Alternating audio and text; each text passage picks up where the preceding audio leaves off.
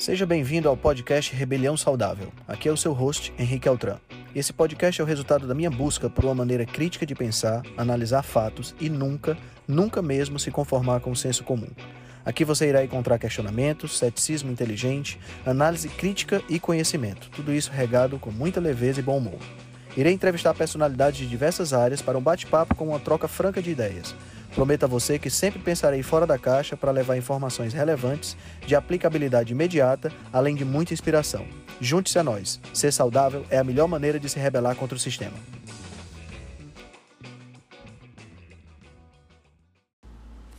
O Nutrição em Dose Dupla é uma série de episódios semanais gravados com o Felipe Viana, do perfil do Instagram, arroba Densa Nutrição. Boa noite, boa noite, boa noite. Sejam bem-vindos a mais um Nutrição em Dose Dupla. Vamos chegando. Vamos lá. Boa noite, Aline. Boa noite, Karina, Clóvis. Sejam bem-vindos. Como é que estão as coisas por aí? Boa noite, Ariane. Boa noite, Juliana. Boa noite, Patrícia. Boa noite, boa noite. Já vou chamar aqui meu companheiro.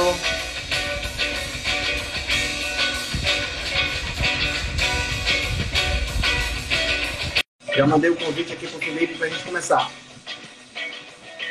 Boa noite, Rui, Vânia. Oi, Lídia. Boa noite, boa noite, boa noite. Senhor Felipe Viana. Henrique Altran, boa noite, meu amigo. Boa noite. Como é que tá Tranquilo? você? Tranquilo demais. Co- co- Você- como é que tá, agora- esse- como é que tá esse é padrinho aí?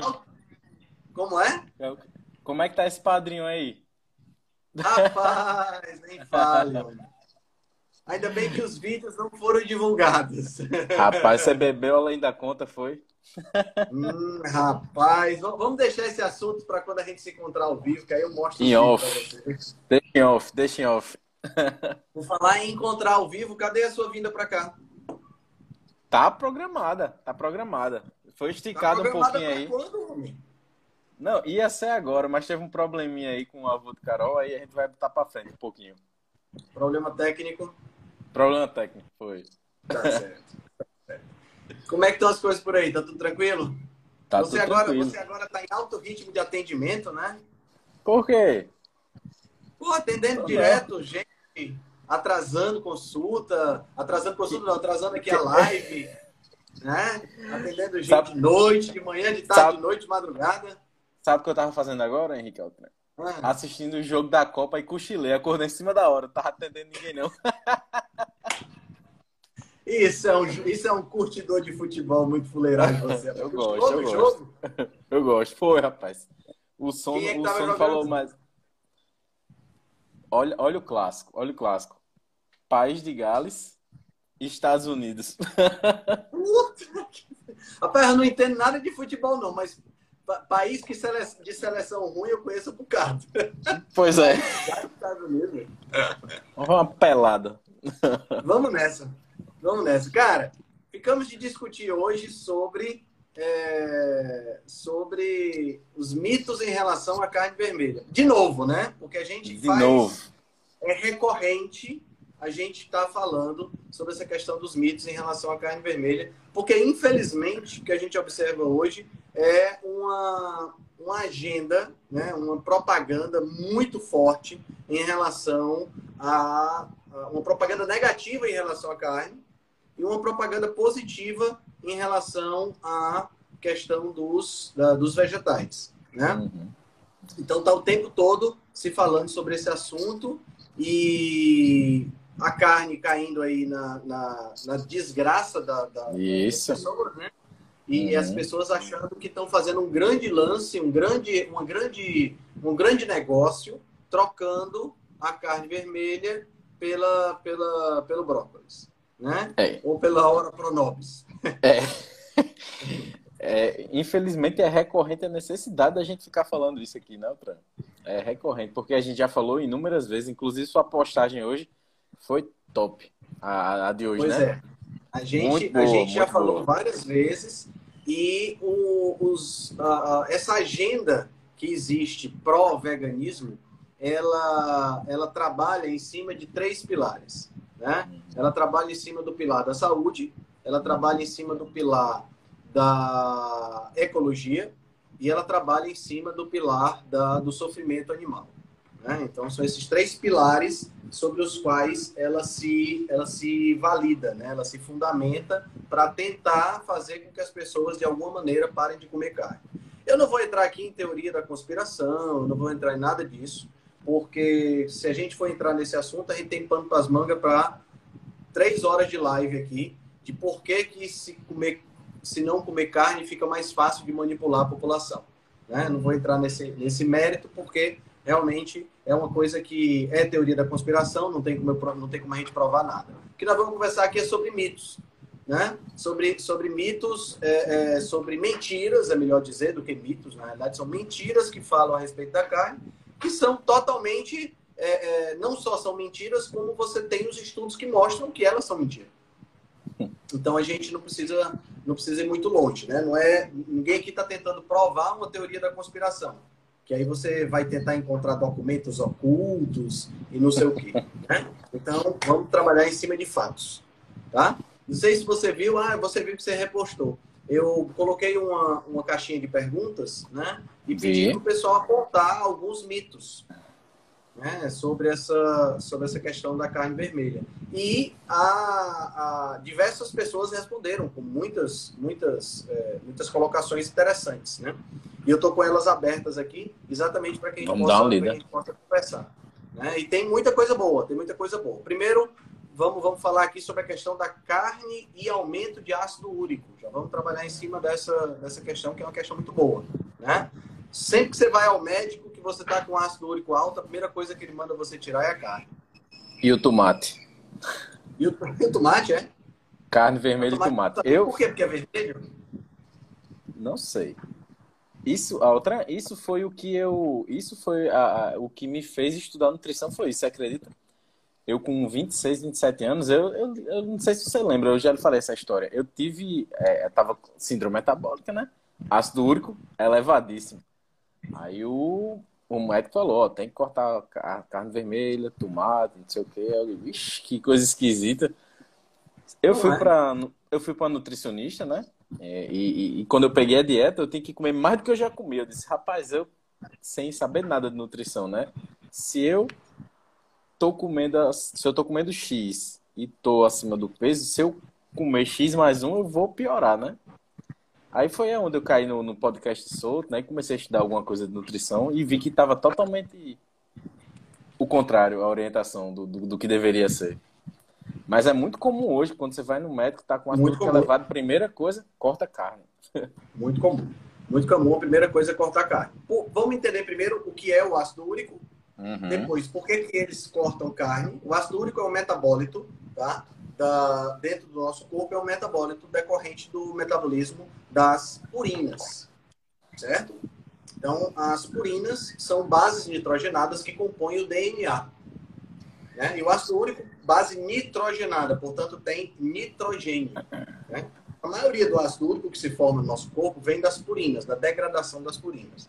Então, se automaticamente se coloca o quê? Se coloca que a carne, por ter muitas células, células têm DNA, DNA tem aumenta a secreção de purinas. A questão é que, como diz uh, Charles Mencken, né, ele diz assim: toda suposição, todo problema tem sempre uma solução simples, lógica e errada. Né? Então, essa é mais uma questão dessa. Né? A gente sabe que o metabolismo das purinas acaba aumentando o ácido úrico. No entanto, é aquela miopia, sabe, Felipe, que eu sempre falo quando a gente está conversando, aquela miopia que se estabelece na medicina, na ciência, em todos os lugares, aonde se observa o corpo humano como se ele fosse uma reação só linear. Então, vou olhar só essa reação, eu vou ver só esse ponto. E aí, esquece que existem outras coisas acontecendo ao redor. Se o ácido úrico se originasse das purinas e as purinas fossem exclusivamente as purinas que vêm da alimentação, estava tudo certo. Mas isso é um pensamento míope. Por que, que é um pensamento míope? Porque eu tenho purina dentro das minhas células no meu DNA. E um dos principais agentes que aumenta a quantidade de purina a ser metabolizada é o nosso nossa velha molécula conhecida como moeda energética do corpo, chamada ATP, o trifosfato de adenosina. A adenina que compõe o ATP, ela é uma purina. E por ser uma purina, ela é metabolizada em ácido úrico no final das contas. Aí o que, é que acontece? Dentro dessa perspectiva, a gente tem que entender todas as reações que envolvem ATP podem desencadear aumento de ácido úrico. Então, praticamente todas as reações que acontecem dentro do nosso corpo podem desencadear a produção de ácido úrico, porque as, as reações envolvem a degradação do ATP para a obtenção de energia. Mas tem uma reação específica, tem uma molécula específica, que é uma molécula que a gente entra, entrou em contato durante todo o nosso processo evolutivo, mas entrava em contato de forma sazonal, entrava em contato de forma apenas em estações específicas do ano, que é a frutose. A frutose, ela só, a gente só entrava em contato com a frutose quando a gente tinha no ambiente frutos maduros ou quando a gente tinha no ambiente mel. Uhum. A gente não entrava em contato com frutose o tempo todo, a toda hora quer seja a frutose dos refrigerantes, dos sucos de fruta, quer seja a frutose das próprias frutas. Até mesmo a frutose das próprias frutas, que diga-se de passagem é a mesma frutose, não tem diferença, a gente não entrava em contato com elas o tempo todo. Então, a gente só entrava em contato, Felipe, normalmente uma estação do ano, que é a estação onde eu tenho os frutos amadurecendo, que é o quê? É o verão. Uhum. E logo depois do verão tem outono e inverno, ou seja, duas estações com baixíssima quantidade de alimento. Então a frutose ela foi, é, ela foi colocada aí e a gente aprendeu a aproveitar essa frutose que aparecia no verão para ganhar um pouquinho de gordura. Porque ao ganhar essa gordura, eu me preparava da forma adequada para o outono e para o inverno. Certo? Então, o que, é que acontece quando você ingere frutose? Quando a gente ingere frutose, ao contrário da glicose, que é o carboidrato mais comum na nossa alimentação, né? quando a gente ingere frutose, essa frutose vai ser metabolizada exclusivamente no fígado. Boa noite, doutora Mônica. Seja bem-vinda. E Olá, essa, essa frutose vai ser metabolizada só no fígado. E na hora que ela é metabolizada, tem uma enzima chamada fosfofrutoquinase. Essa enzima, especificamente essa enzima, Felipe, quando a frutose entra na célula, essa fosfofrutoquinase, ela coloca um fosfato em cima da molécula de frutose, para não permitir que essa molécula saia, porque a molécula de frutose ela entra e sai com facilidade. Então esse fosfato faz essa molécula ficar maior por conta das uhum. cargas do fosfato, e aí ele não consegue sair da célula. O problema é que essa enzima trabalha muito rápido. Entrou e ela fosfato. De onde é que vem? De onde é que vem o fosfato? Fosfato vem do ATP, né? Trifosfato de adenosina. Ela trabalha tão rápido que o estoque de ATP vira ADP, de fosfato de adenosina. E ela trabalha tão rápido que passa a ser monofosfato de adenosina. Quando chega no estágio de monofosfato de adenosina, a proporção entre monofosfato e trifosfato, quando essa proporção ela diminui, né? Porque eu tenho muito mais monofosfato do que trifosfato, o que é que acontece? A célula acende um alerta. Por que, que é um alerta? Porque se eu tenho pouco ATP na célula, eu tenho baixa energia. Então, olha que louco. Eu como frutose, que é uma fonte de açúcar, e a minha energia baixa, não aumenta. Tá entendendo? Então, bioquimicamente, o que acontece quando você come frutose é um esgotamento energético. E na hora que acontece esse esgotamento energético, o AMP que é formado, ele entra na rota e acaba se transformando em ácido úrico. Então hoje, agora entenda, esse é um processo normal, certo? Há tipo 60 milhões de anos atrás, a gente tinha o gene, a gente quando eu falo dos organismos que viviam naquela época, tinha um gene que pegava esse ácido úrico e transformava em mevalonato, se não me engano, e excretava isso. Hoje a gente não tem mais esse gene, nós perdemos esse gene. Então o que é que, nós, o que, é que aconteceu com a gente? Nós aprendemos a usar esse ácido úrico de forma positiva para nós. Já que a gente perdeu o gene, porque entende, a evolução é assim. Você perde uma coisa, aquilo que aquele gene metabolizava tem que se transformar numa coisa boa. Senão, na hora que perder, aquele troço se, se acumula e mata todo mundo e esse gene não vai para frente. Então a gente aprendeu a usar o ácido úrico como uma ferramenta antioxidante, a gente aprendeu a usar o ácido úrico para esse objetivo, né, de engordar, para esse objetivo de controlar a quantidade de sais na célula. Tudo isso são funções que dependem do ácido úrico. Só que a evolução não poderia prever que nós íamos estar entrando em contato com 150, 200 gramas de frutose todos os dias durante o ano todo. Tá entendendo? Não estava previsto o iFood instalado no celular da gente. Não estava previsto o iFood instalado, não estava previsto Coca-Cola, não estava previsto cana de açúcar, não estava previsto caldo de cana. Tá entendendo? Então, na medida em que não, isso não estava previsto, o que é que acontece? Nós não temos material genético, nós não temos equipamento bioquímico para lidar com essa quantidade de frutose. Aí o corpo desregula. Tá entendendo? E tem um outro problema o excesso de glicose pode estimular o aumento da concentração de frutose. Então, se eu como muito pão, muito arroz, muito macarrão, muita pizza, muito bolo, eu também, além da frutose que vem se eu estiver comendo alguma coisa doce, porque vem sacarose, né? Vem também um excesso de glicose que pode se transformar em frutose. E essa essa formação da frutose pela rota do sorbitol pode fazer com que o acúmulo de frutose desencadeie o mesmo problema. Então, veja, não é uma questão de você parar de comer frutose quando você está com ácido úrico. É uma questão de você diminuir a ingestão dos carboidratos refinados por completo. Isso. É você tirar da sua alimentação tudo isso que eu acabei de falar. E a partir daí, você vai ter uma regulação do ácido úrico. Então não tem nada a ver com carne. Entenda, poderia ter a ver com carne se você tivesse comendo carne demais. Uhum. E que não geralmente não acontece. Frutose. Tá entendendo? E não tivesse comendo frutose. Mas aí o que, que acontece? A gente vai para pessoas que se alimentam exclusivamente de carne, ou quase exclusivamente de carne, e você não vê os níveis de ácido úrico subirem.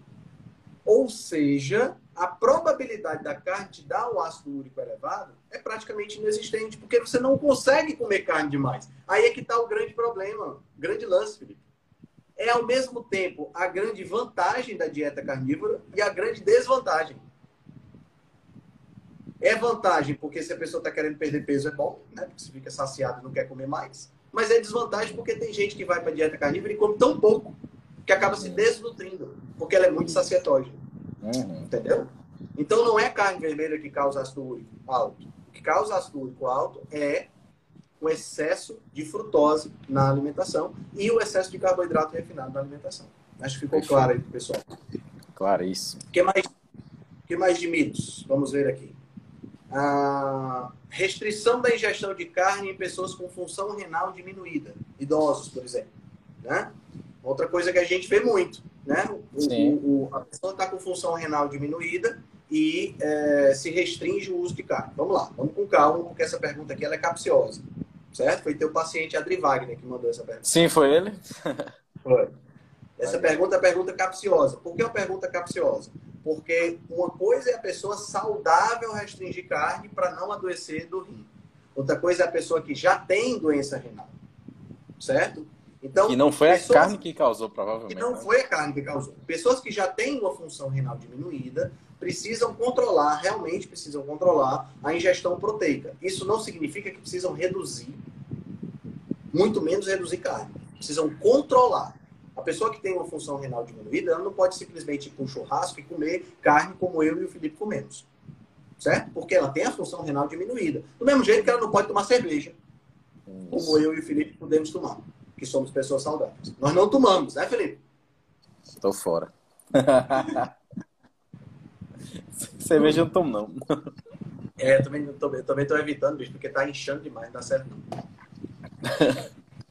ah, então, pessoal, é, a, a, pessoa que já tem a função renal diminuída, ela precisa ter cuidado com a ingestão de todo e qualquer alimento. E tem alguns íons, alguns, alguns elementos que são importantes, como, por exemplo, o potássio, precisa ficar claro, uhum. né, precisa ficar ligado. Né? A, a, tem um fruto, como é o nome? Aquele fruto que é uma estrelinha. Carambola, é uma coisa que quem tem função renal diminuída não pode nem chegar perto. Não pode né? nem chegar uma, perto. Uma pesada. Né? Então, isso aí é uma coisa para pessoas que têm função renal diminuída. Agora, existe o outro lado da moeda, que é são as pessoas que têm a, a, a, a não têm a função renal diminuída, né?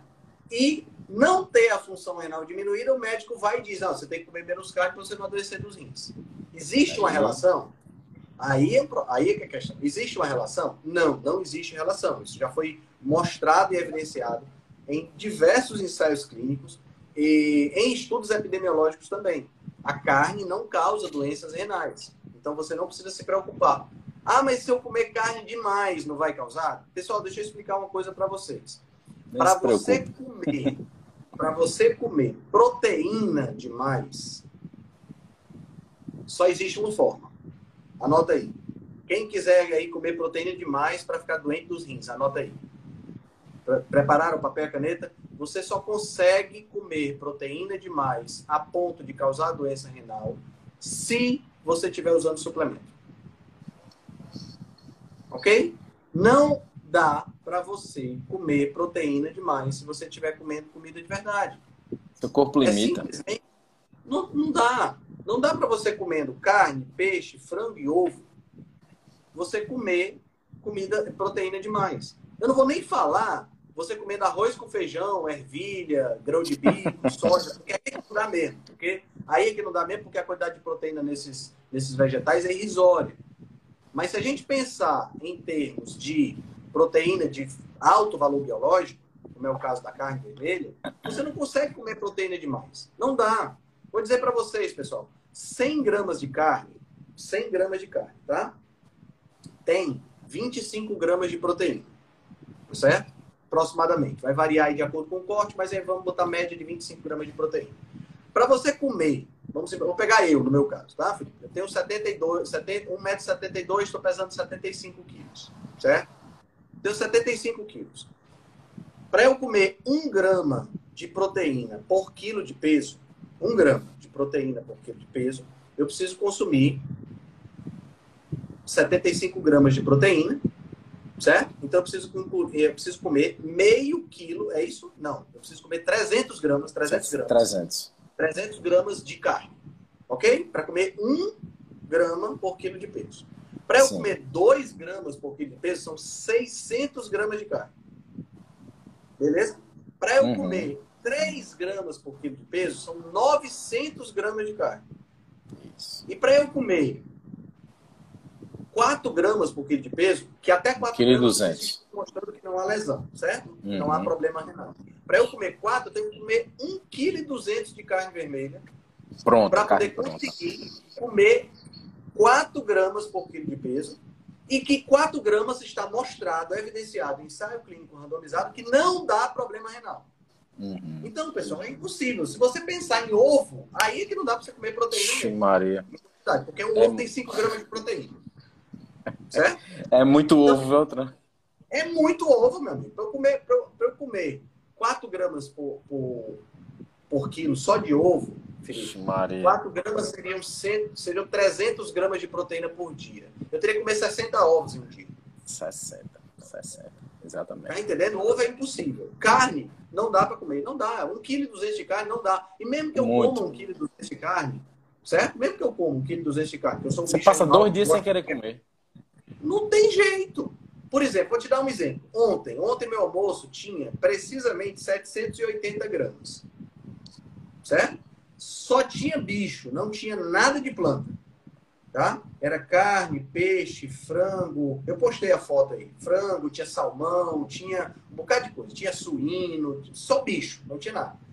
Chegou no final desse prato, meu amigo, eu tava Sabe é quando você coisa. tem aquele pouquinho, aquele restinho que sobra no prato que você vai só na força do ódio?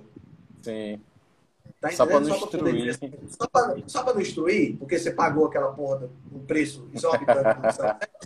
eu vou comer porque não. Pronto, foi aquilo o pecado da culpa. Cara, isso era meio-dia, onze e meia, meio-dia. Eu só vim sentir, sentir, assim, pensar em comida nove horas da noite. Pensar. Verdade. Aí você olha para mim e diz assim, e você comeu? Não, fui dormir. Porque não, eu fui pensar em comer. Eu de cara, devia comer, né? Eu não tô com fome. Vim comer o quê? Vim comer hoje na hora do almoço.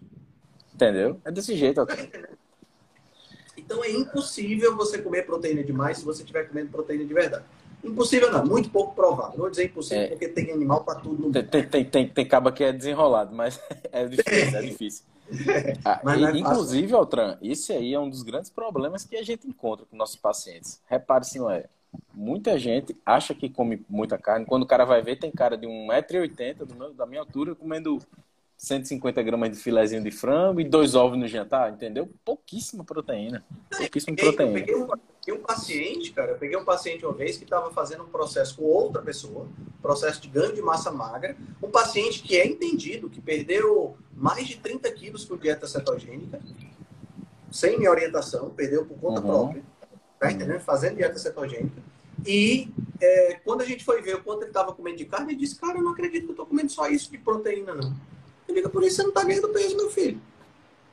As, as, pessoas se confundem muito, porque acham que 100 gramas de carne é igual a 100 gramas de proteína. Isso. Não tem nada a ver. Isso. Não tem. Isso. Tem que ficar atento a isso aí, tá, pessoal? Maior, é. O que é que existe em maior quantidade na carne?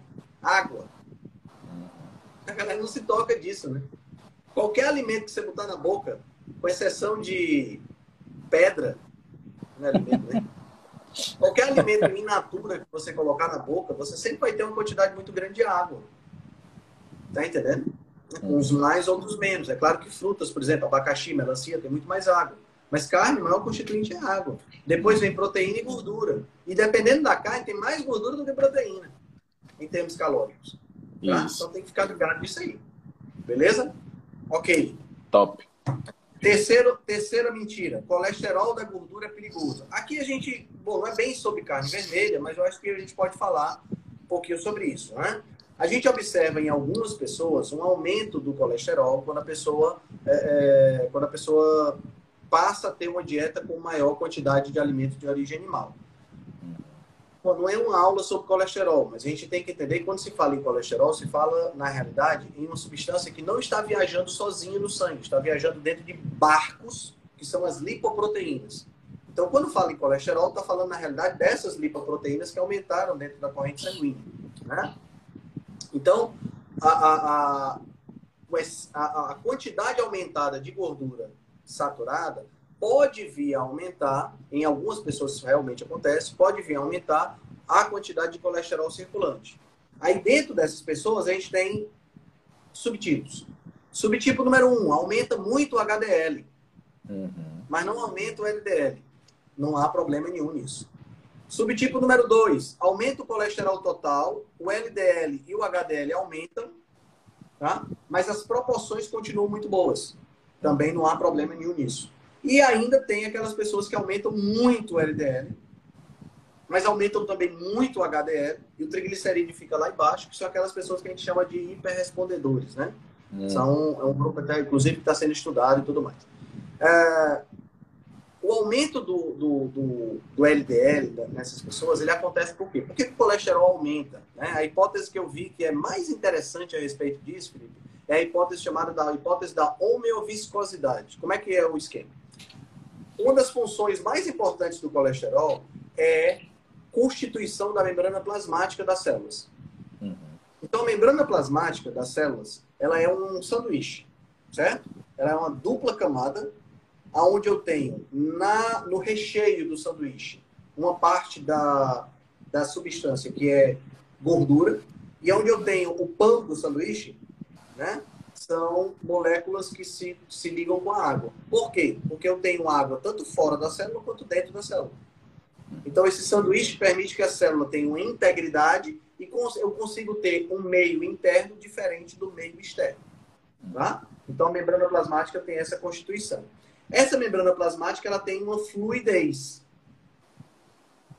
E essa fluidez é dada pelo grau, pelo tipo de ácido graxo que existe na membrana e também pela quantidade de colesterol que existe na membrana, a molécula colesterol da membrana. Pronto. Entendido isso, o que é que acontece? A gordura saturada, né, que é a gordura que a gente vai encontrar primordialmente em alimentos de origem animal, mas também no óleo de coco, por exemplo. A gente tem na gordura saturada, os ácidos graxos eles são estirados, eles têm uma, é como se eles fossem uma linha reta, porque não há ligações duplas.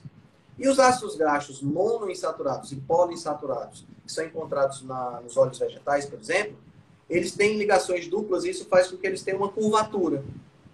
Então, quando você bota na membrana muita gordura saturada, essa membrana já fica naturalmente rígida.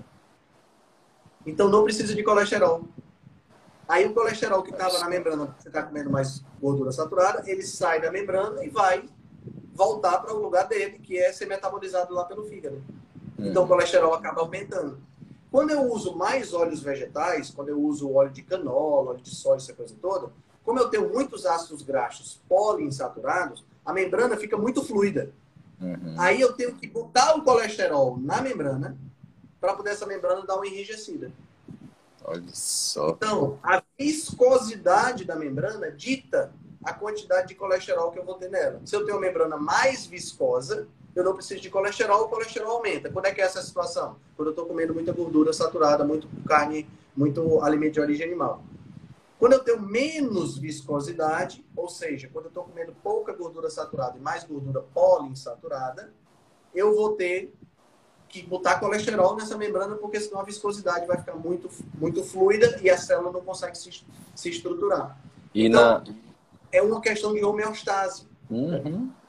E na, na hipótese de sobrar um pouquinho, que vai aumentar, que é o que a gente observa, é sempre olhar, sempre ficar de olho naquilo, né, No padrão no perfil de glicose da pessoa, de como é que tá a quantidade de glicose, insulina. Exatamente. Para ver é a questão de oxidação. Queria... Exatamente, era o outro ponto que eu queria abordar. Falar apenas de colesterol, a pessoa que vai ao médico e ele olha para o colesterol, vê o colesterol alto e já passa algum medicamento, ou já disse que está alto, já assusta você, essa pessoa precisa entender que o colesterol por si, ele não faz nada. O colesterol ele é necessário para haver a formação das placas de aterosclerose, para haver o ataque do coração, essa coisa toda. Ele é necessário, tá? Mas ele não é suficiente. Ele não vai simplesmente, peraí, eu estou sem fazer nada, eu vou aqui atacar uma artéria. Não é assim que funciona. Vou, vou, vou ali entupir uma tubulação. Vou ali entupir um vaso, vou entupir uma coronária. Não é assim que funciona. Para ele ir para lá, eu preciso ter uma reação inflamatória. Lá no vaso, eu preciso ter uma reação inflamatória. Tá entendendo? Para ele ir para lá, precisa ter uma lesão no vaso sanguíneo. Precisa que ele esteja numa partícula pequena e muito densa. Certo? Então tem várias coisas que precisam acontecer para o colesterol poder ocasionar esse problema. Tá?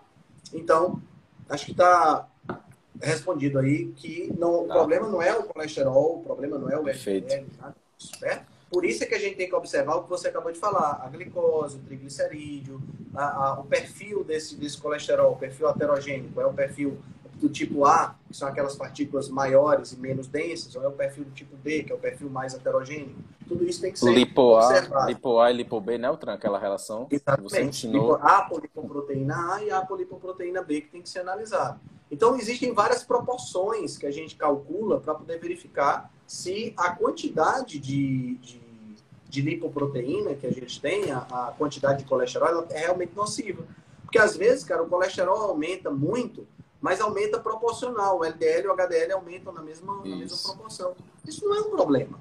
Pelo menos não a princípio. É claro, nós estamos falando aqui de, é, é de pessoas saudáveis, né? Não estamos falando aqui de uma pessoa que já tem diabetes, de uma pessoa. Aí sim uhum. a gente tem que analisar para não ter problema, entendeu? E assim, não existe não existe nada, só concluindo essa parte, Felipe, não existe nada uhum. que, é, que indique que a, o, o, colesterol mais alto seja um problema. Mas também não existe nada que indique que o colesterol mais alto não seja um problema. Veja que são duas coisas diferentes. Perfeito. Certo? Perfeito. Então, dependendo da, da, da, do aumento, pode haver a necessidade de você fazer uma dieta diferenciada para não aumentar tanto. Eu certo? tô com um caso exemplo, desse, Altran. Eu tô com um caso desse. Um paciente junto com o doutor Marcelo. Ele é, ele é paciente do doutor Marcelo e já é meu paciente faz tempo.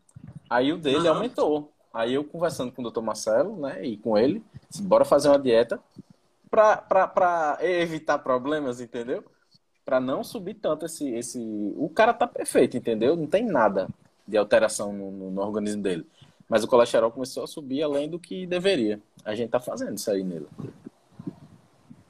É, e assim, é, é, é, é, tranquilo você, você, você fazer esse tipo de dieta, porque o que é que você faz? Você pega e faz uma dieta que eu chamo de cetogênica mediterrânea, entendeu?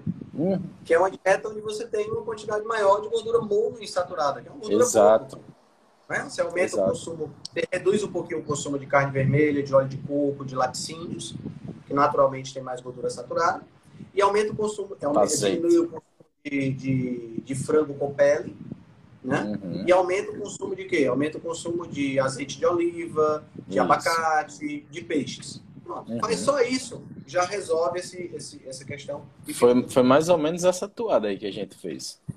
É Sim. verdade.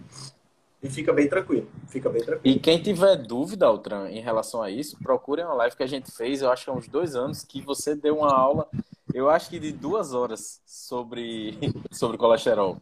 Né? É, tem a, tem, a, tem, a, um, tem um podcast inteirinho sobre isso, né?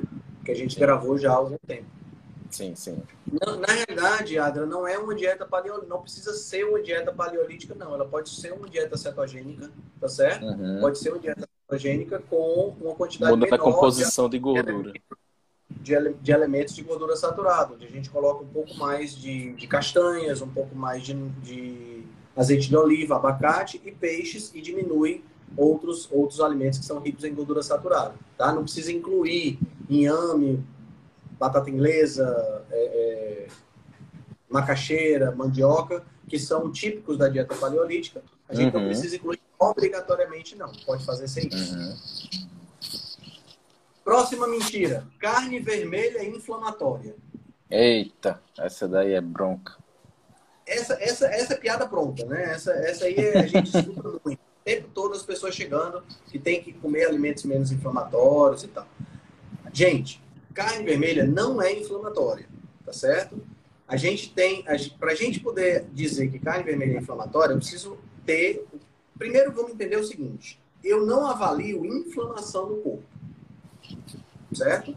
Eu avalio marcadores inflamatórios, tá? Então eu não avalio a informação. Quando eu chego, quando eu chego, olha aí, grande é o... príncipe do Egito. Nosso, nosso, príncipe do Egito. Quando eu avalio a, a, a, inflamação, então não avalio a inflamação em si, eu avalio marcadores inflamatórios. Eu avalio proteína C reativa, velocidade de hemossedimentação, eu avalio TNF-alfa, interleucina, que são mediadores inflamatórios, tá? Então, a primeira coisa é isso. Muito bem. Quando a gente faz ensaios clínicos randomizados, aonde a pessoa tem uma quantidade maior de ingestão de carne vermelha, o que se observa é a, diminu a diminuição ou a manutenção desses marcadores inflamatórios. Então, assim, você pode abrir a boca para dizer o que você quiser sobre a carne vermelha. Ah, a carne vermelha é inflamatória. Ok. Cadê o estudo mostrando que o aumento da ingestão de carne vermelha aumenta os marcadores inflamatórios? Esse estudo não tem. O que tem é um estudo mostrando o contrário. Uhum. Mostrando que carne vermelha diminui a inflamação ou mantém os níveis inflamatórios baixos. Então, não tem, não tem mistério. Outra coisa importante falar, Felipe, eu esqueci de falar no começo, é que todos esses, esses assuntos que nós estamos falando, curiosamente, eu já tenho um post no meu perfil sobre isso. Certo? Então, se você quiser pegar as referências bibliográficas, tudo isso que a gente está falando, você vai lá no meu perfil, tá certo? Você separa, né, Altran? Você separa por... Isso, vai lá no meu perfil, aí lá em cima tem os posts, os rios e as guias. Aí você clica em cima de guias e lá nas guias você vai ter três guias sobre carne vermelha. Carne vermelha 1, carne vermelha 2, carne vermelha 3. Cada guia tem 30 posts diferentes. Então, no total, tem 90 posts com referências bibliográficas sobre a carne vermelha para você dar uma olhada. Tá? Como o Instagram não permite que você é, escreva mais do que 2.200 caracteres,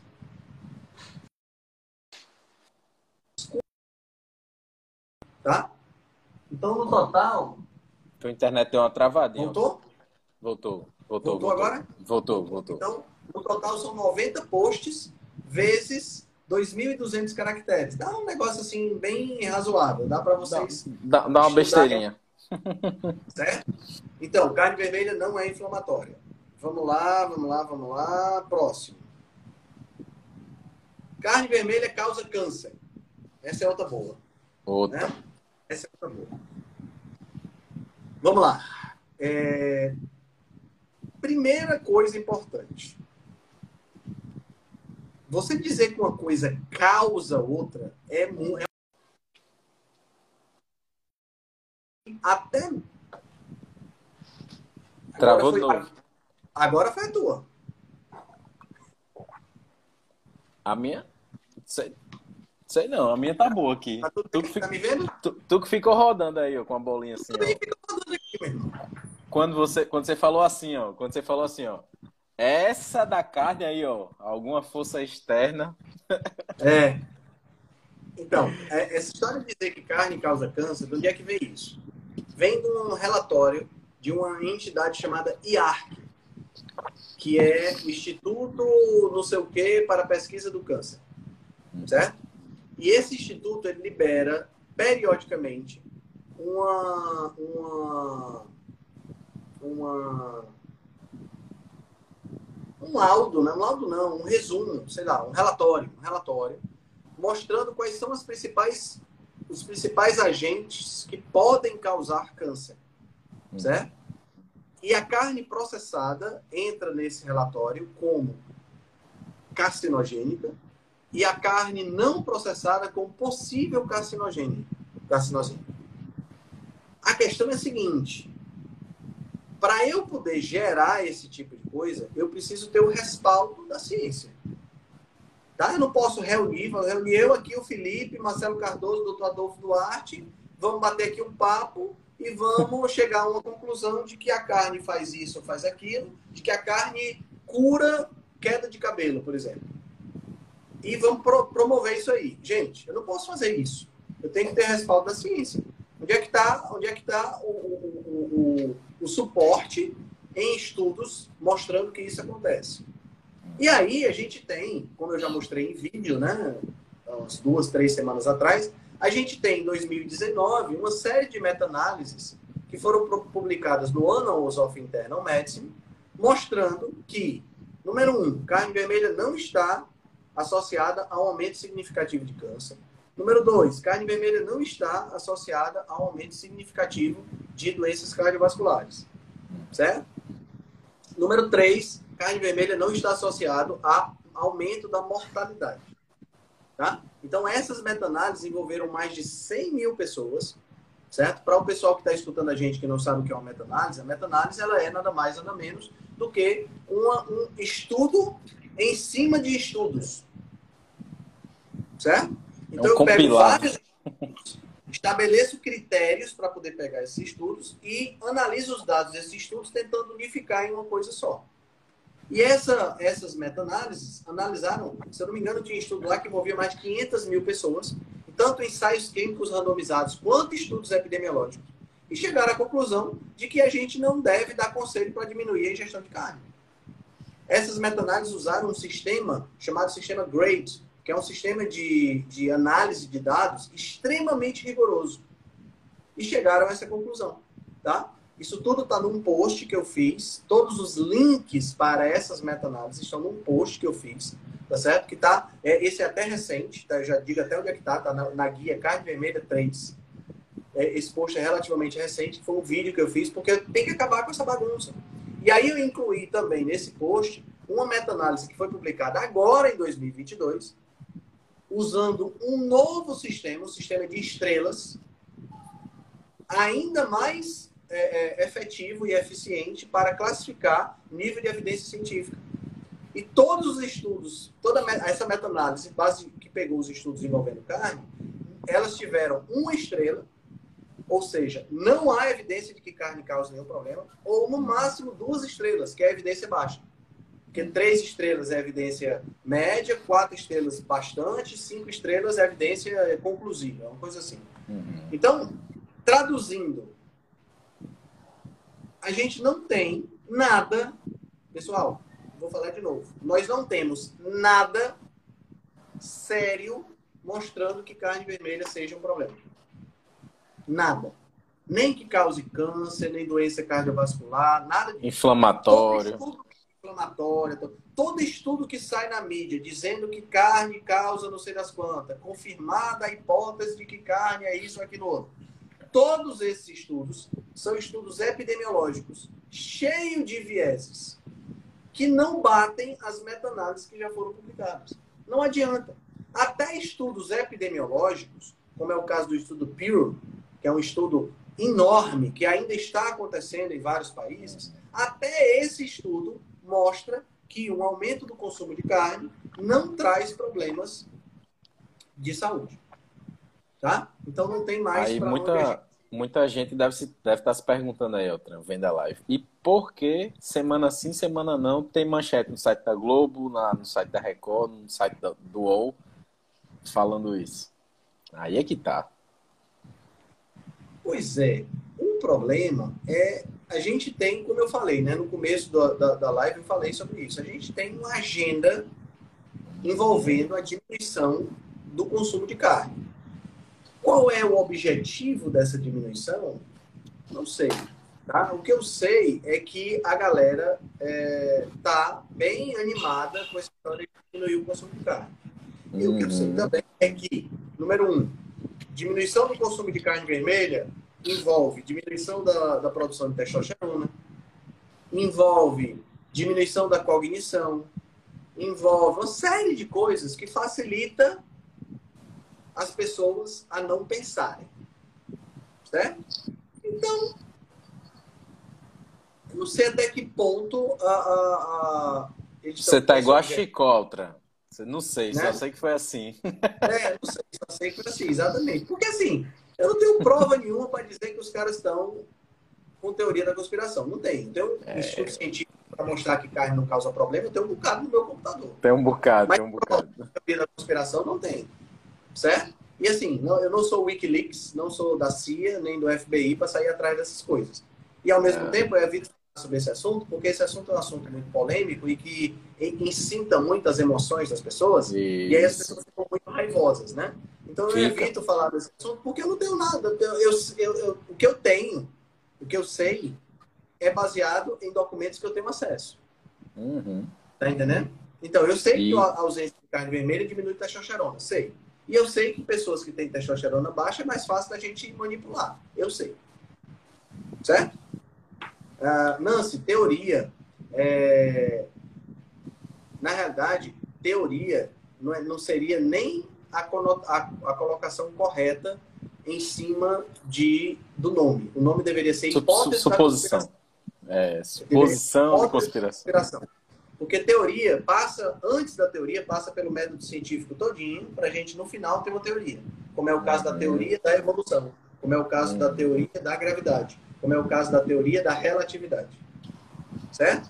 Na realidade, essa história de conspiração é uma hipótese.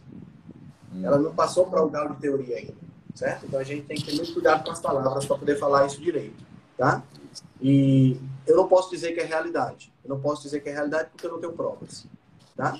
Então eu trabalho eu trabalho assim porque eu gosto de deixar sempre o meu cientista falando aqui do meu lado, certo? Porque o meu o meu é, é, é, meu outro lado aqui, que é o lado que percebe as coisas, acha que é verdade. Mas esse lado bem aqui é o cientista que diz assim, mas você não tem provas, então você não pode falar que é verdade. Isso. Certo? Então eu me mantenho assim, tá? E essa atitude é uma atitude científica, tá? Então, é assim que a gente que a gente faz o, o, o trabalho por aqui. Vamos lá. Carne apodrece no sistema digestório. Hum, que Elvis comentou aí embaixo. Foi, o Elvis comentou e tem um mito aqui também sobre carne que apodrece no, no, no sistema digestório. Vamos lá, pessoal, deixa eu explicar uma coisa para vocês. Como é que funciona o nosso sistema digestório? Como é que ele é? Como é que é o, o, o como é que funciona o processo todo? O processo funciona assim: você come, você mastiga, você destrincha em pedaços menores, aí as enzimas digestivas vão lá e digerem. Então, para eu aproveitar um alimento, eu preciso ter a enzima que digere aquele alimento. Para eu aproveitar proteína, eu preciso ter enzimas que digerem proteína. Para eu aproveitar carboidrato, eu preciso ter enzimas que digerem carboidrato. Para eu aproveitar gordura, eu preciso ter enzimas que digerem as gorduras. Certo? Então, se eu preciso ter enzimas que digerem isso, obrigatoriamente eu para eu poder absorver, eu preciso ter as enzimas. Certo? Pergunta: Felipe, nós temos enzimas para digerir fibras? Não. É, é, bactérias fermentam, né, Otran? Bactérias fermentam fibras, mas a pergunta: as bactérias estão aonde no nosso sistema digestório? Estão no nosso intestino delgado, que é onde ocorre a maior parte da digestão e absorção? Não. Essas bactérias estão no intestino grosso, aonde não há absorção de nutrientes. Então, a fibra que eu como, ela passa pelo estômago, ela passa pela boca, pelo esôfago, pelo estômago, pelo intestino delgado todinho. no finalzinho. Lá no final do sistema digestório, no, no, sistema, no intestino grosso, é que ela vai ser fermentada pelas bactérias, vai servir de alimento para as bactérias e o resto vai sair nas fezes. Ou Agora, seja, não tem. A gente não tem enzimas para digerir. Na realidade, nenhum animal possui enzimas para digerir celulose, que é a principal, a principal é, é, constituinte das fibras, tá? Celulase é a enzima que faz isso. Ah, mas o boi come planta, como é que ele digere? Não é ele que digere. São as bactérias presentes no sistema digestório dele. Ah, o gorila Enfim. come planta, como é que digere? Não é ele que digere. São as bactérias presentes no intestino grosso dele. Ah, o cupim come madeira. Não é ele que digere. Quem digere são os protozoários, Trinconifa colaris é o nome do protozoário, que está lá no intestino do cupim. Ok? Dentro dessa perspectiva, só quem digere. Eu, Altran, eu, não, eu, não, eu não esperei que você ia dizer o nome de quem estava dentro do cupim. Eu... você, você, tá demais, você tá demais, meu amigo. Você disse o nome de quem está dentro do cupim. Essa, essa é a vantagem de ser um nutricionista biólogo. Por isso que eu lhe pago 15 mil, 15 mil por mês para a gente fazer essa live semanal. Conhecimento. Pois é. Então, cara, é, não, nenhum bicho tem essa capacidade de digerir celulose. Portanto, não é a carne que apodrece dentro do intestino. Quem apodrece dentro do intestino é a fibra. Ah, mas é porque a carne, quando ela apodrece, ela libera substâncias tóxicas. Tem uma substância chamada putrescina, substância chamada cadaverina e tudo mais. Uhum. Sim, é verdade. Mas para você ter essas substâncias liberadas dentro do seu corpo, você precisa estar com um problema. Isso. Ou seja, a carne está passando pelo seu sistema, não está sendo digerida porque você não está saudável, e aí lá no intestino grosso ela vai liberar essas substâncias. Mas se você é uma pessoa saudável, a carne Com não vai boa. apodrecer. Aí uma pessoa fez uma pergunta aqui, Henrique, você faz cocô todo dia? Todo santo dia. Todo santo dia. E tem um ritualzinho. Eu acordo, e é no mesmo horário. No mesmo horário. Eu acordo, 5 e meia da manhã, faço o meu café, sento na minha varanda. Quando eu acabo a xícara do café, eu vou pro banheiro. A outra é muito parecido com a minha. Até nisso a gente parece, né? Até nisso. então, então, a gente, cara, nós somos irmãos gêmeos separados no nascimento tem jeito. Rapaz, é, viu? Só que você é bonito e bronzeado, né? Tem essa diferença. Você sabe Fazer que os irmãos gêmeos, depois que eles se separam, a, a evolução é diferente, porque depende da criação, né? O ambiente, o ambiente. Né? O ambiente influencia. Então, não, a carne não apodrece. Henrique, por que, que quando eu como carne, eu passo mais tempo sem fome? E quando eu como planta, eu passo menos tempo sem fome? Essa pergunta é uma pergunta interessante. Porque pode dar a impressão, Felipe, de que a carne demora muito tempo para ser digerida. E pode dar a impressão de que a planta é digerida mais rápido. E eu quero dizer para vocês que não existe demorar ou não demorar. Cada coisa é digerida no seu próprio tempo. E de acordo com o seu organismo, né, Altran? De acordo com o seu organismo e do seu próprio tempo. Agora, você passa mais, mais tempo sem fome quando você está comendo mais carne, por quê? A carne tem um efeito sacietógeno maior porque ela nutre mais. Isso. Porque quando você come uma salada, uma montanha de, de, de salada, que é o que os veganos fazem, né? Como uma montanha de salada, o que é que acontece? Você come essa montanha de salada, o estômago enche, você fica satisfeito. Aí essa salada começa a ser digerida, passa para o intestino delgado. Aí lá no intestino delgado começa a ser digerida, continua a digestão e começa a ser absorvida. E aí, aquele estômago cheio, o intestino olha e diz: Puta que pariu, cadê? Não estava cheio lá em cima? Por que, que não está entrando nutriente nenhum? é só bagaço? É só bagaço que botaram é para dentro? É só bagaço, eu não absorvo nada disso. Não faz diferença para mim. Aí o que, é que vai acontecer? Você tem fome logo em seguida. Baixa densidade nutricional. Vegetais possuem baixa densidade nutricional. É exatamente por isso que os animais herbívoros têm que comer o dia todo. Vaca só faz uma coisa o dia todo, ela come. À noite ela dorme. Só isso. Gorila faz uma coisa só o dia todo. Ele come. É o dia todo mastigando. Zebra é o dia todo mastigando. Cavalo é pastando o dia todo. Uhum. Não tem outra alternativa. Por quê? Baixa densidade nutricional. Tem que comer muito para suprir. É por isso que os pobres ou veganos, ou eles emagrecem, ficam 10 minutos, perdem massa muscular completa, ou estão o tempo todo comendo. Uhum. E aí vem todos os problemas de estar o tempo todo comendo. Né? Excesso de antinutrientes, oxalato, fitato, por aí vai. Uhum. Entendeu? Perfeito. Vamos lá. Mais, mais, um, mais uns mitozinhos aqui.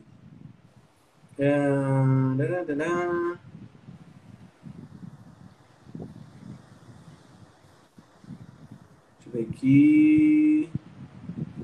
Ah, boa. Carne vermelha muda a microbiota, muda a flora intestinal e isso, a carne vermelha faz a, a flora intestinal ficar negativa, ficar ruim. Essa é outra coisa interessante, né? É, a gente já fez um podcast todo sobre microbiota também, então não tem muito que a gente tem, tem post, bastante post no meu, no meu, no meu perfil sobre isso, mas acho que vale a pena a gente comentar o seguinte, pessoal, tudo que se sabe sobre microbiota hoje tem muita associação. E a microbiota hoje é igual DNA.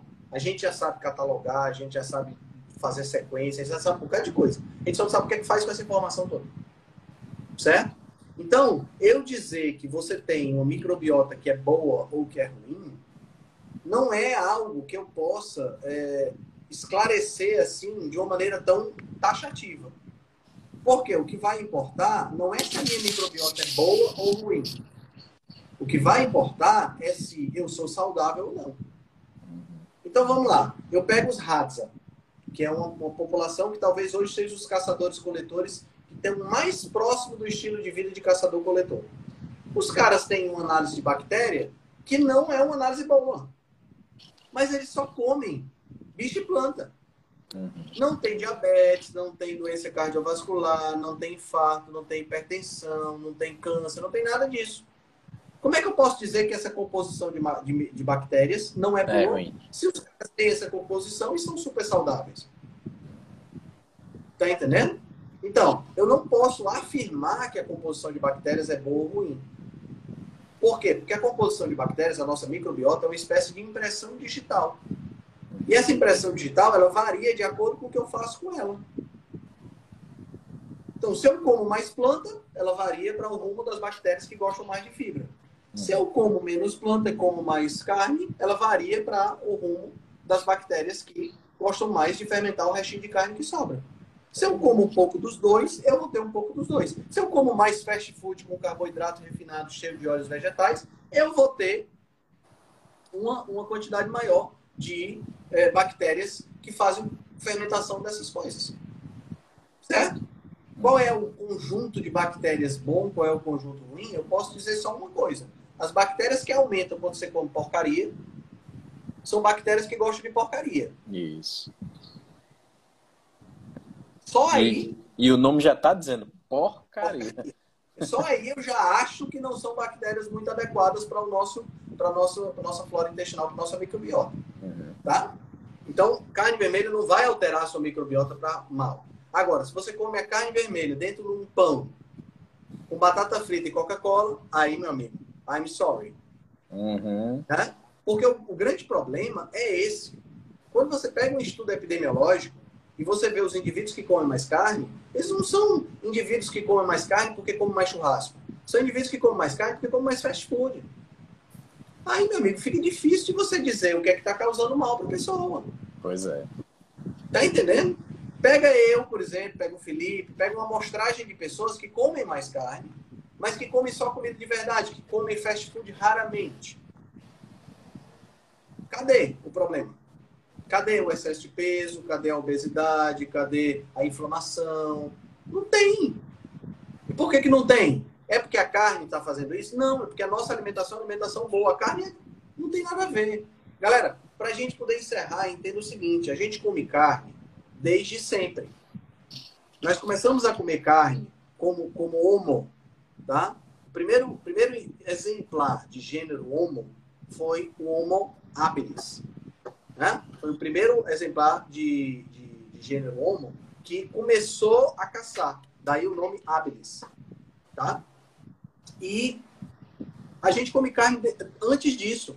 A gente comia carne antes disso, tá certo? Que era mais ou menos uma coisa complementar, né? Porque a gente comia carne na época que a gente era carniceiro, né? Da época que a gente uhum. era é, é, é, que comia o resto dos animais, tá? Mas a gente come carne desde sempre. Então, o fato da gente comer carne desde sempre, não pode, a gente não pode culpar doenças modernas, colocar a culpa de doenças modernas, da, da causa dessas doenças modernas, em um alimento que é ancestral tem que analisar o que é que entrou de novo na jogada. Eu também não posso uhum. colocar a culpa das doenças modernas, da, da, da, causa das doenças modernas, em cima de arroz com feijão, Felipe. Não dá para colocar uhum. também. Não dá, não dá, não dá.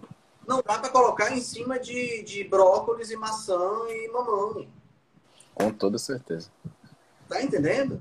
Então, é, é, é, é deixar a, a, a, a, colocar a culpa de doenças modernas em alimentos ancestrais não faz nenhum sentido. Eu tenho que colocar, a, procurar a culpa, procurar a causa no ambiente moderno. E o ambiente moderno está totalmente modificado. Eu não posso nem dizer que é só alimento. Porque eu tenho alimentação, mudou. Composição da água mudou. Uhum. Composição do ar mudou. A composição dos campos eletromagnéticos mudou. Gente, eu tô aqui em Fortaleza, o Felipe tá em Natal. Vocês, eu não imagino quanto vocês estão. Tem 76 pessoas na live agora. Eu tô numa casa, num apartamento no quarto andar. Já começa o problema aí. Eu tô quatro níveis acima do, né? Tô no quarto andar. Uhum. Tô bebendo água que veio clorada e fluoretada. Uhum. Com uma luz branca na minha cara no período noturno. Uhum com duas Perde telas. celular. Você acha que nada disso aqui causa problema? Só porque é. o, o, o, as entidades dizem que não, que não tem problema? Antigamente tá, a, gente estaria, a gente estaria ao redor de uma fogueira, né, Tran? Se a gente se é. conhecesse. É. Se a gente se conhecesse, estaria ao redor de uma fogueira, vestindo talvez pouco ou nenhuma roupa, porque a gente, a gente tá, talvez tivesse comido. Talvez tivesse comido alguma coisa. Então, é muito complicado eu colocar a culpa de tudo isso que está acontecendo na, na carne, que a gente come há não sei quantos milhões de anos. Tá entendendo? Desde o Homo habilis. O Homo habilis é o primeiro representante do gênero Homo, galera. Já comia carne. Antes, os australopitecos já estavam comendo carne. Tá entendendo? Então, assim, eu não posso colocar a culpa nisso se a, a eu não quero a gente não vai entrar nessa questão aqui, né, sobre a questão de produção animal e tudo mais, porque eu fiz a duas semanas atrás eu fiz uma live com o zootecnista o Danilo Millen falando só sobre isso, só sobre a questão ecológica da carne. Uhum. Uhum. Então, é, foi uma live de quase duas horas de duração. Então, não vou entrar na questão ecológica aqui, apesar de ter post também no meu, no meu Instagram. Mas é, é, a gente sabe que o problema da, não é a carne. Certo? O problema não é a carne. E Altran, tá? foi importante isso aí que você falou, porque às vezes muita, assim, muitas pessoas falam, né, esses caras só querem saber de comer carne.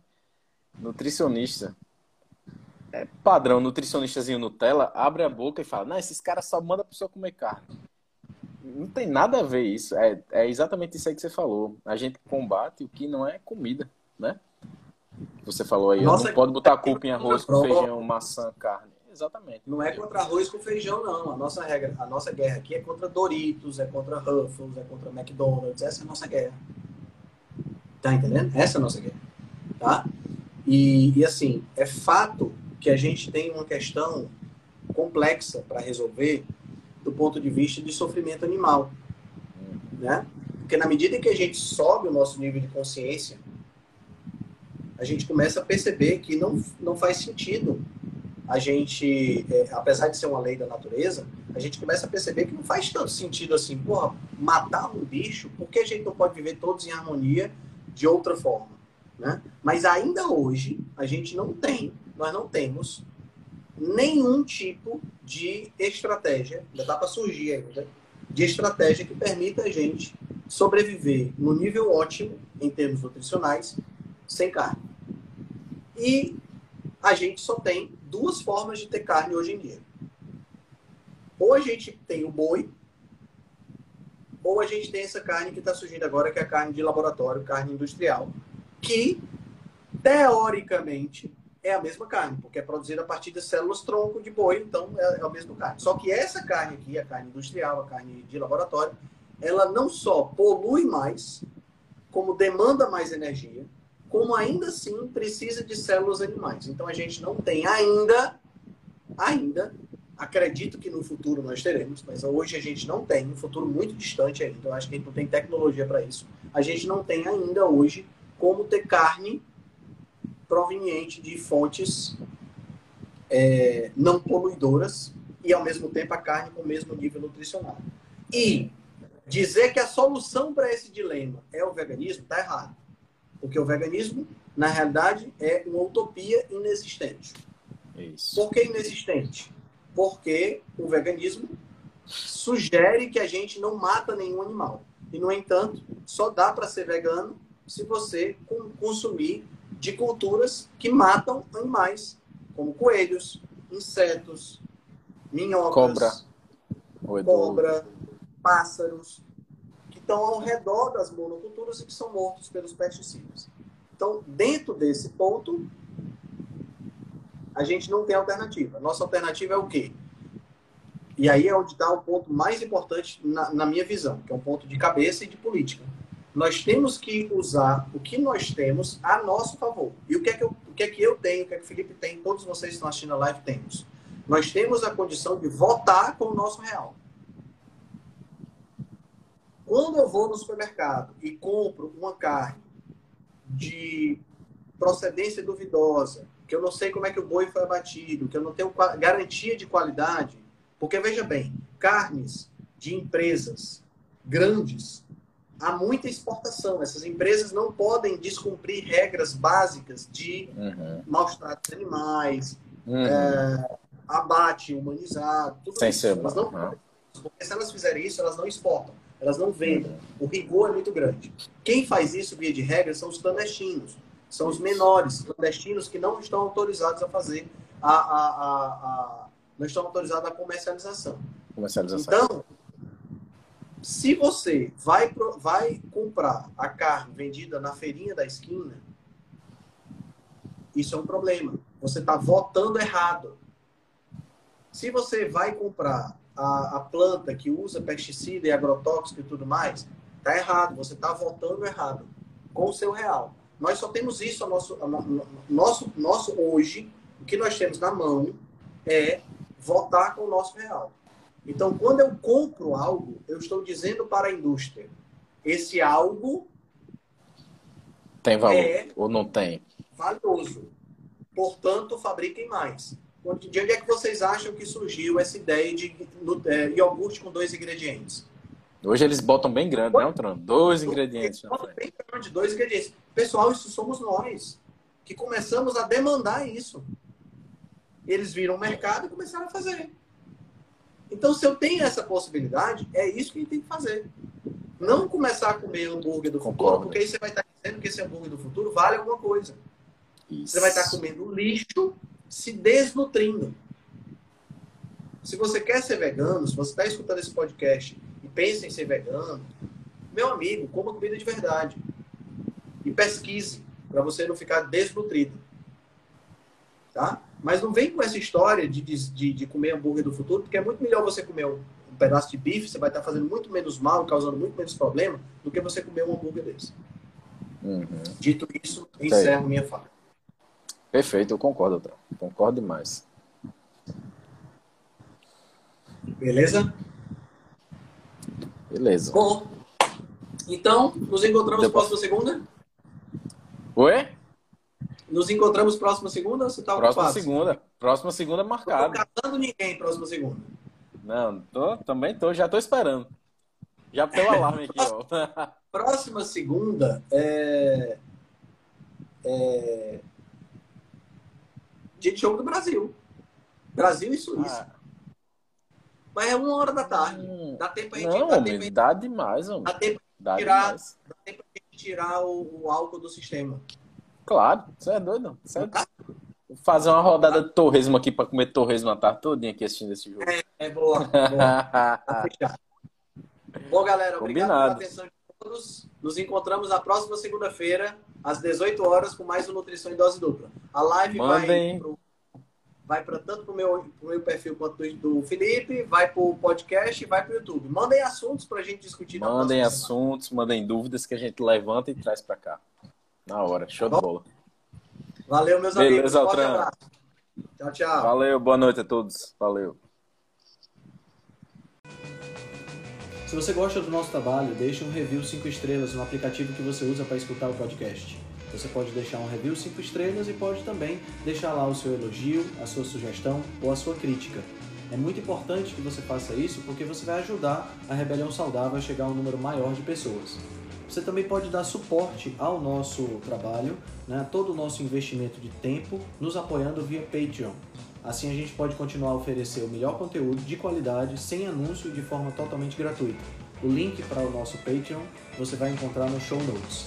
Se você ainda não fez o download do nosso e-book Cozinha Ancestral, que eu escrevi com a chefe Gabriela Carvalho, você pode fazer o download, o download é gratuito e você vai encontrar também o link lá na show notes. Além disso, você pode nos acompanhar pelo Instagram, no arroba Henrique Altran, ou no nosso canal no Telegram. Lá pelo Telegram a gente consegue colocar para você artigos, eh, PDFs, imagens, fazer enquetes e fazer um trabalho bem mais aprofundado do que nós fazemos no Instagram. Então você pode acessar o nosso grupo no Telegram com o link que está na show notes, ou então você procura lá por Rebelião Saudável. Nós temos também um canal no YouTube e um canal no IGTV, onde todos os vídeos das lives e os vídeos dos podcasts são gravados e você pode assistir na- no conforto da sua casa. Eu agradeço demais a atenção de vocês e espero que a gente se encontre no próximo podcast.